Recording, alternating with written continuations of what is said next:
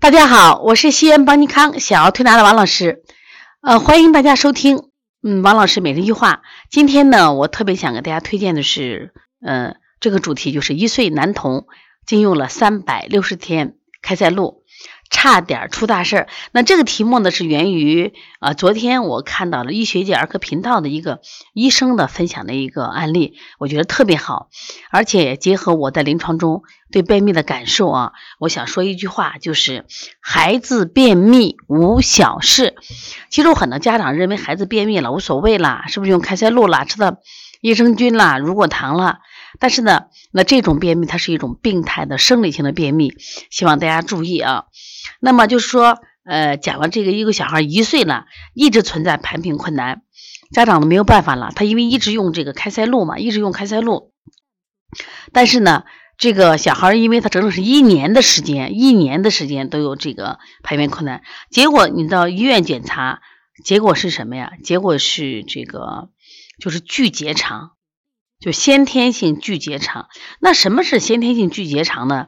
它实际上你通过片子就看出来了，就是它在这个结肠部分有一部分扩张段，还有一部分狭窄段。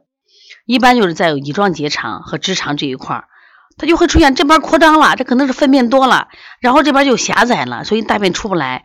所以这种这小孩的肚子都好大好大，他肚子大不是脂肪多，是他这个结肠。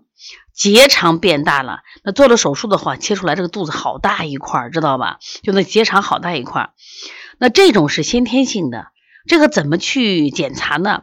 一般呢，我们要去除了症状，它症状是啥？它一般的话，它会这个就是从小这个胎便排出就延迟比别人慢三天五天。这种情况啊，另外这个顽固性便秘，吃益生菌呀、乳果糖呀，就反正就是用开塞露呀，反正不能解决根本问题。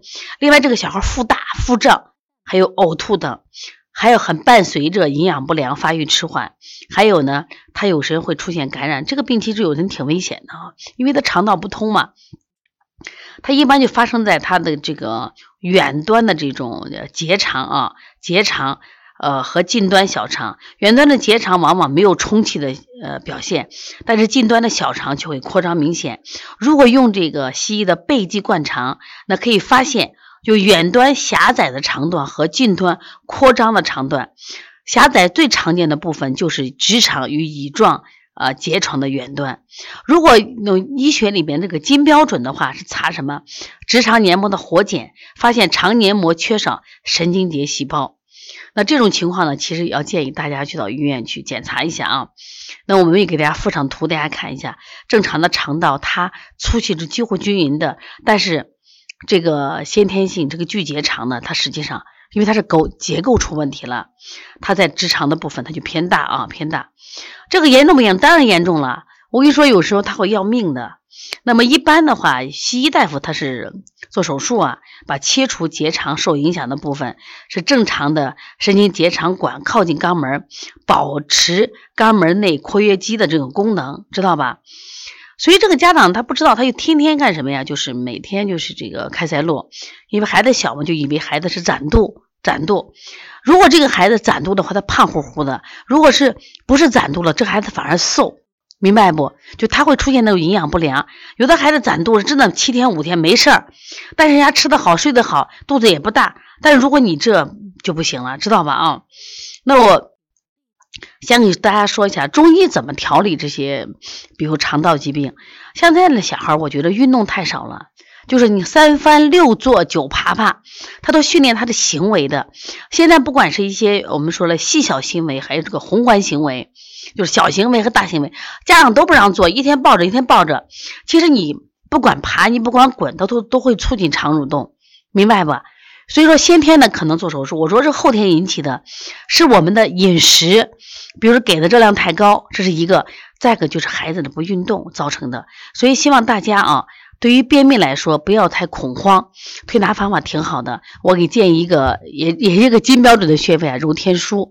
天枢在肚脐旁开两寸，一边一个。天枢穴叫天之枢纽，又是大肠在腹部的一个这个募穴，它其实气血是很足的。就坚持每天给他揉天枢，呃，同时呢揉神阙，配合着啊，然后一定要给孩子做辅助，做辅助，做运动。